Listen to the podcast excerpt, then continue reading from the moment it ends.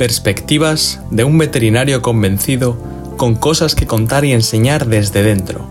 Historia e historias de un endoscopista tanto para aspirantes, usuarios o profesionales de la veterinaria. Buenos días, tardes o noches.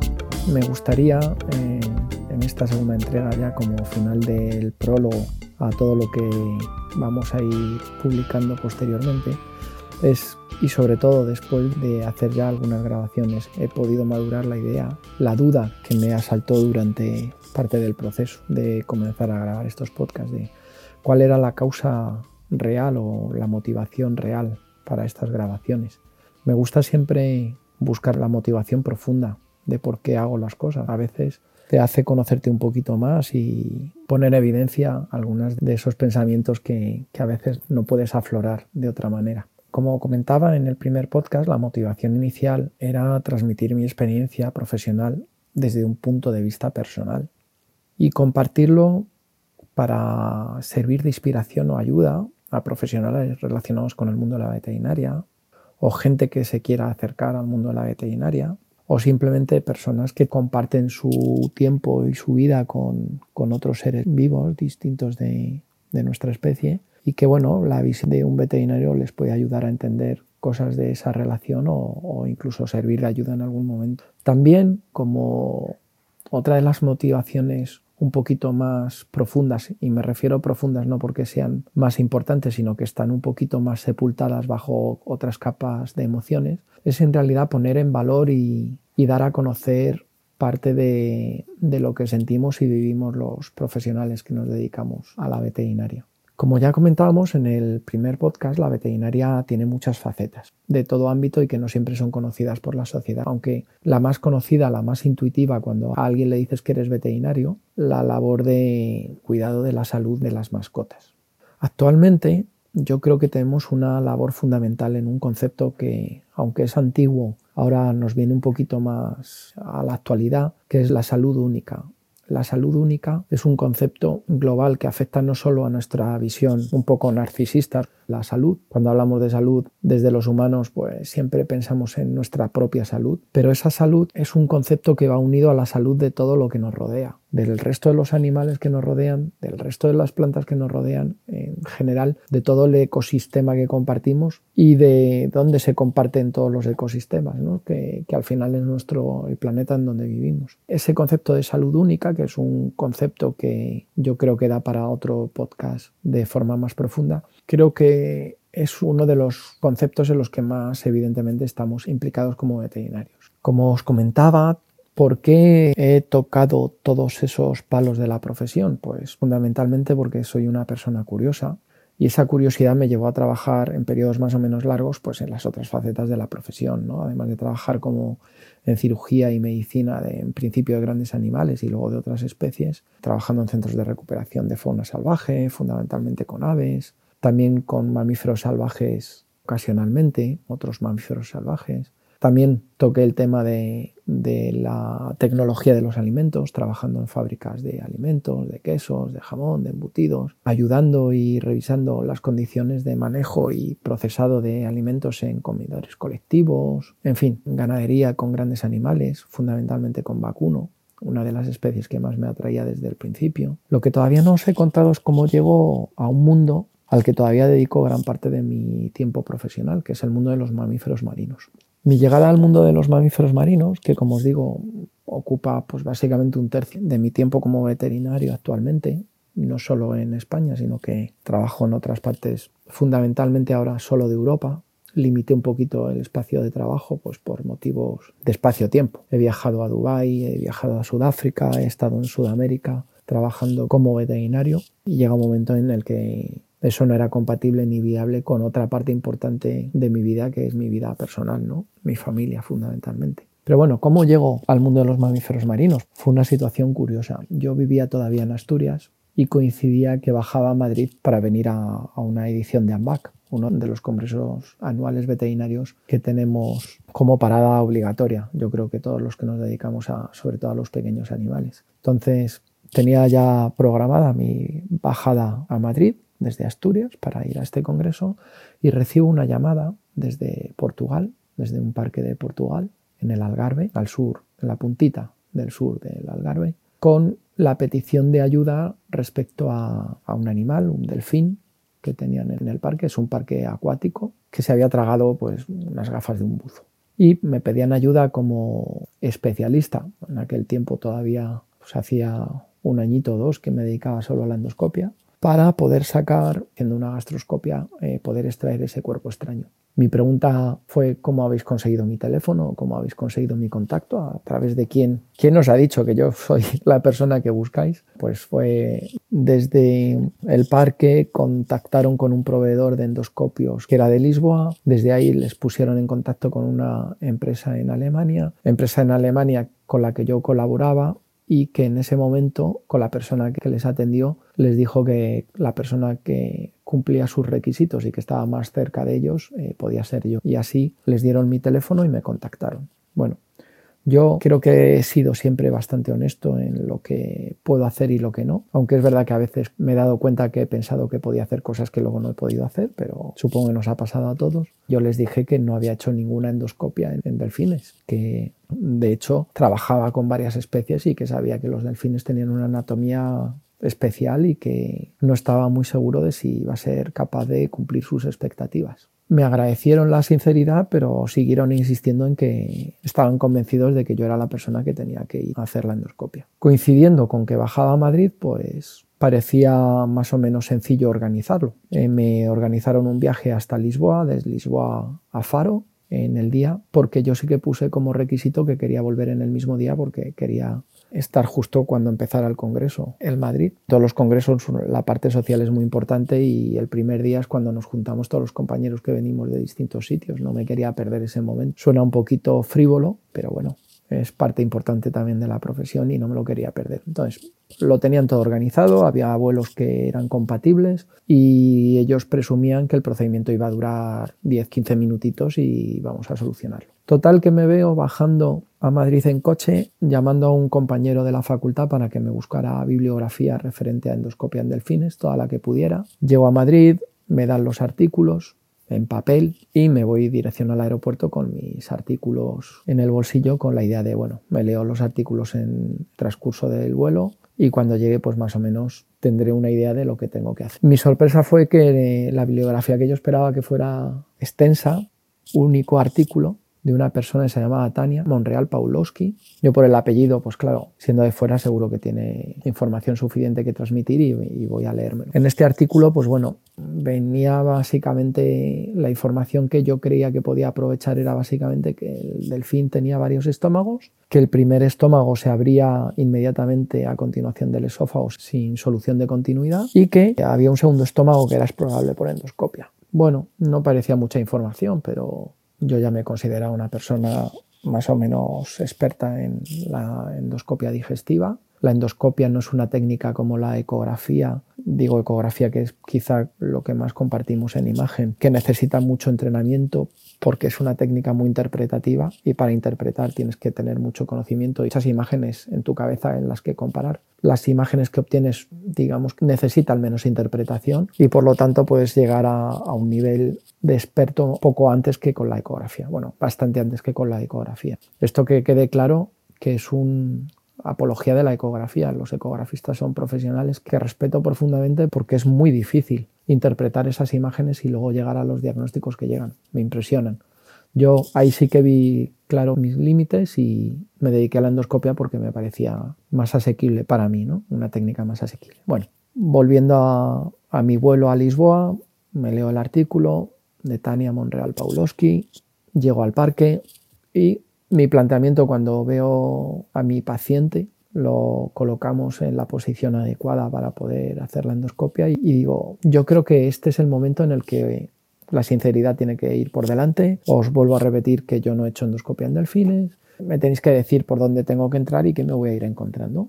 Realmente tampoco había mucho que comunicarme porque tampoco es que se hiciera mucha endoscopia en ese momento, ¿no? Aunque en este parque tengo que deciros que es un sitio, uno de los sitios que he visitado del mundo donde se trabaja de una manera excepcional El respeto a los animales es muy profundo. La calidad técnica de todas las personas que están dedicados al cuidado, tanto veterinarios como entrenadores, espectacular. Ningún otro sitio podía ser mejor para que fuera el primer sitio donde yo hiciera una endoscopia de delfines. Bueno, pues hicimos la endoscopia, todo discurrió estupendamente, encontré el resto de gafa del buzo, la extrajimos sin ninguna complicación, fue un procedimiento bastante rápido y bastante aparentemente fácil. Yo no estaba muy seguro de si había visto el segundo estómago ese que había leído en el artículo de Tania o no, pero bueno, el objetivo no era ese, sino extraer el cuerpo extraño, que realmente era un peligro para el animal. Tras este éxito, pues uno de los socios y propietarios del parque que estaba en el procedimiento me dijo, bueno, mm, tenemos tiempo todavía, podríamos revisar otro par de delfines que tenemos dudas sobre si se ha comido algo, ¿no? ¿Qué iba a decir yo en ese momento? La primera endoscopia con la emoción no había sido capaz casi de disfrutarla, pues venga, una, dos, tres, cuatro endoscopias. Hasta el momento en el que me dijeron, bueno, creo que ya es hora de ir rápido al aeropuerto si no perderás el avión. Y así es como llego a, a este mundo. Pensé que esto iba a ser algo anecdótico y que, bueno, había sido una de esas historias como me comenta una de las frases de uno de los veterinarios que entrevistaremos próximamente y que, que podréis escuchar.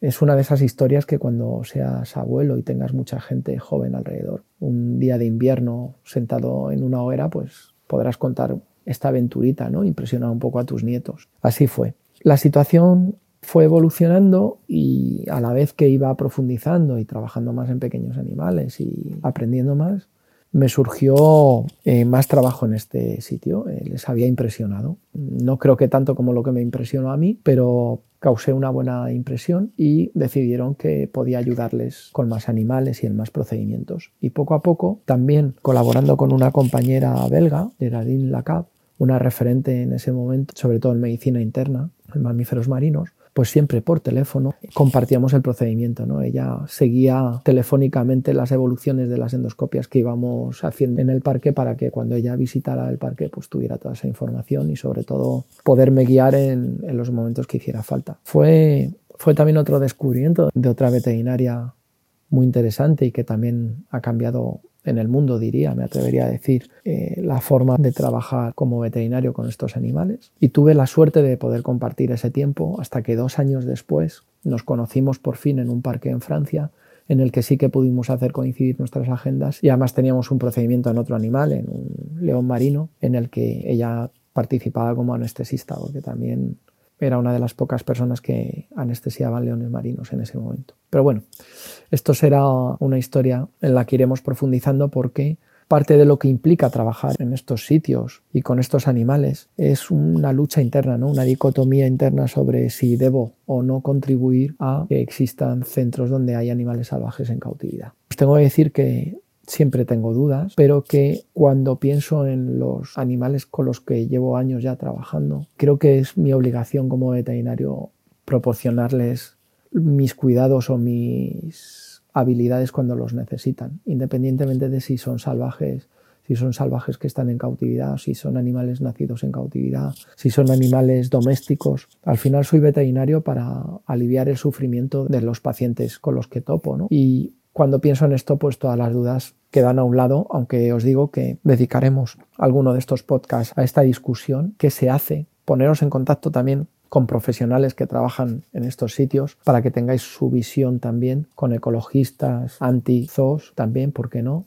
Una compañera me apodaba el pegamento porque decía que tenía la capacidad de unir cosas que no eran posibles unir. Ese papel siempre me ha gustado, estar mediando en discusiones en los que parece que puede haber momentos que las opiniones sean irreconciliables y sin embargo me gusta contribuir a que por lo menos haya un espacio de diálogo. A colación de esto recuerdo durante un tiempo trabajé en Picos de Europa, ayudaba a uno de mis mejores amigos, Julián, cuando me necesitaba y a la vez pues me servía también como, como sitio donde iba a recargar las energías que, que en Madrid me iban agotando. Me subía temporadas allí, trabajaba en el refugio, llevaba algunos grupos de chavales por picos de Europa y en ese periodo en, en Vegabaño, en el refugio donde compartía experiencias con Julián, Antiguamente este refugio era un, un, refugio para ganaderos y cazadores y era un punto donde se encontraba mucha gente de muy distintas tendencias. Y recuerdo una conversación una vez con ganaderos de la zona,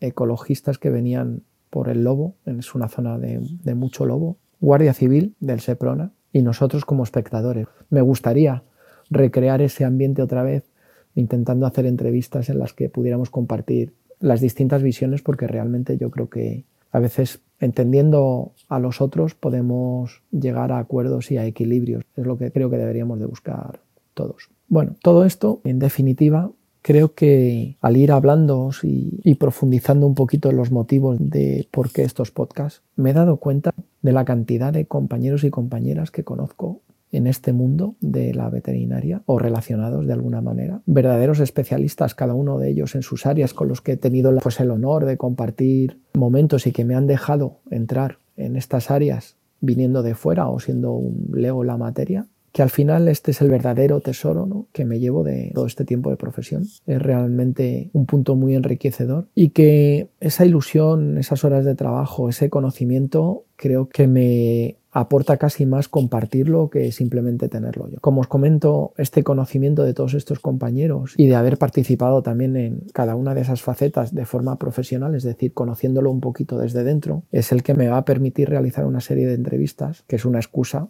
para poder compartir momentos, pequeños viajes con estos compañeros, ahora ya no estrictamente profesionales, sino con otro carácter un poquito más íntimo y poner en valor todo este camino recorrido. ¿Por qué no? Estas entrevistas las iremos publicando también, dando estructura al programa. Me viene a la cabeza un hecho que me doy cuenta ahora mismo, según os estoy hablando, de cómo enfoco cada proyecto nuevo al que me enfrento. Eh, cuando abordo un proyecto nuevo, lo subdivido en varios microproyectos, no solo con la intención de entender el macroproyecto, cada una de las piezas me gusta diferenciarlas y trabajarlas de forma independiente, pero como hacen otros profesionales o otras personas cuando abordan sus proyectos. No soy el tipo de abordar cada proyecto o cada microproyecto, terminarlo ir al segundo, al tercero, al cuarto, al quinto y poner en orden temporal el abordaje de cada uno de esos proyectos. Necesito lo que aparentemente puede ser un poco de caos visto desde fuera, puede parecer caótico, pero me gusta ir creciendo de forma coetánea en cada uno de los proyectos. De tal manera que es verdad que cuando la cosa se está desarrollando, aquello parece que hay un montón de cosas inacabadas, dispersas, inconexas, pero que tiene la magia de que en el momento en el que vas culminando cada uno de esos pequeños proyectos, de esas pequeñas facetas del proyecto grande, de repente, como salido de la nada, tienes un proyecto acabado de golpe. Como si hubiera salido de la nada, en muy poquito tiempo aparece concluido. También una frase que me persigue mucho en mi vida es sin final no hay resultados. Es una frase que le debo a mi suegro, que en algunos momentos puede que no esté muy de acuerdo, pero que creo que en el fondo yo sé que tiene mucho de verdad. Esto desespera, yo sé que a veces desespera, ¿no? Recuerdo pues esta forma de abordar los proyectos, de, os digo, no solo profesional, pues cuando Bárbara y yo, después de estar en Gijón, en Verdicio, en Oviedo, que ya os comentaba en el anterior podcast, era una casa muy antigua, de alquiler, pero que el propietario nos dijo que teníamos todas las facilidades y posibilidades para hacer lo que quisiéramos dentro de la casa, todo con un criterio, claro. Y recuerdo que diseñamos los cambios que queríamos en la casa y yo recuerdo perfectamente empezando una hora en el dormitorio, media hora en la cocina, luego me iba al saloncito que teníamos, trabajaba en el pasillo, cambiaba el grifo del baño, dedicaba un ratito del tiempo disponible, que en ese momento era mucho y que fueron muchas horas seguidas trabajando en esa casa para ponerla a nuestro gusto. Recuerdo un día que entramos en casa y era como no había ni un solo sitio de la casa en la que pudiéramos estar porque estaba todo lleno de escombros, botes de pintura, maquinaria de todo tipo, los grifos recién comprados, baldosines que habíamos ido a rebuscar por tiendas de Oviedo. Entiendo que es desesperante. Pero la magia, como os digo, es cuando el día que pusimos el último grifo, que fue, pusimos el espejo del baño y el último grifo, de repente toda la casa estaba acabada ¿no? y lista para entrar a vivir. Pues esto me ha pasado antes, durante la carrera. En mitad de la carrera, pues mucha gente tenemos una crisis existencial y yo tuve un año muy malo, muy bueno en los primeros parciales y en los finales suspendí casi todo. Ese año quería dejar la carrera, entendía que no tenía que estar ahí y un amigo me convenció me llevó a Alicante me encerró el verano en una casita al lado del mar, en San Juan, y estudié como un loco. Recuerdo que estudiaba patología, anatomía patológica, médicas, cirugía, fisiología tenía esas cinco asignaturas, pero todas a la vez. Iba escogiendo, cogía la fisiología del digestivo, luego me iba a la patología del digestivo, a la cirugía del digestivo. Iba cogiendo de cada una de las asignaturas lo que implicaba al tema en concreto que había elegido en principio y de repente cuando llegué a los exámenes de septiembre me di cuenta que tenía una visión general y conectada desde todos los puntos de vista de, todos los órganos que había estudiado. Tuve mis dudas de si eso iba a ser efectivo, pero la situación real fue que ese septiembre aprobé todas y me convencí a mí mismo de que bueno que a lo mejor no era tan torpe y que la veterinaria podía ser mi camino y seguir la carrera gracias a eso. Esto un poquito para reforzar esa idea que os comento de que dividir todo en pequeños trozos y ir avanzando en cada uno de los trozos para luego tener el puzzle completo puede ser un, camino eh, válido como cualquier otro. Bueno, como os decía, eh, volviendo un poquito a lo que os comentaba de cómo organizaremos estos podcasts, e iremos mezclando un poquito historia personal, entrevistas a compañeros y compañeras que a lo mejor tengan que ver con ese punto de evolución personal. Hay muchos compañeros, algunos mediáticos y algunos no tanto, que realmente han cambiado el paradigma de nuestra profesión, han influido de una manera sustancial, aunque no siempre les pongamos cara. Intentaremos, si es posible, que, también lleguen imágenes, pero su voz, que su voz sea visible y reconocerles desde mi humilde posición lo que yo he recibido de ellos, que siempre ha sido mucho, no solo técnicamente, sino que muchas veces el haber podido compartir con mis compañeros y compañeras estos momentos me han hecho crecer también profesionalmente. Entonces quiero compartir esas vivencias también pues con el sentido íntimo y primero que hablamos de estos podcasts. También me gustaría ir aportando píldoras más técnicas, aunque no creo que sea un espacio orientado fundamentalmente a la parte técnica y a saber hacer una endoscopia, la que sea, o una cirugía en concreto. Sí me gustaría divulgar el proceso y aportar posibles opciones para que cada uno de vosotros podáis profundizar en cada una de, estas patologías o de estos procesos. También desde mi corazoncito docente me gustaría que parte de los podcasts estén orientados a todos los que se acercan a la profesión con una mira de estudiar veterinaria, de ser ATV, de simplemente darle más calidad en cuanto a su relación a animales con los que convivan. En fin, desde el punto de vista docente, pues también poneros en contacto con profesores o sitios donde se pueda aprender de determinadas cosas. Espero que este camino sea largo. Por mi parte, reconoceros que los mensajes que he recibido de las personas que han oído el primer capítulo y que se han puesto en contacto conmigo por un medio u otro me animan a, a darlo todo para que sea un canal atractivo y que podamos andar este camino juntos. Y por eso agradeceros estas interacciones que habéis tenido en este y en las otras plataformas que estamos usando. Animaros a, ir poco a poco descubriendo todo lo que os podemos aportar y sobre todo gracias, gracias profundas por acompañarme en esta nueva aventura. Recordad, no trabajo de veterinario, soy veterinario.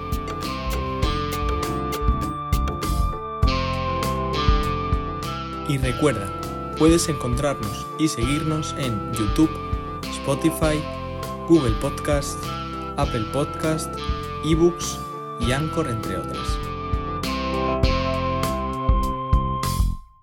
Podcast Veterinario con Tris Sampaio.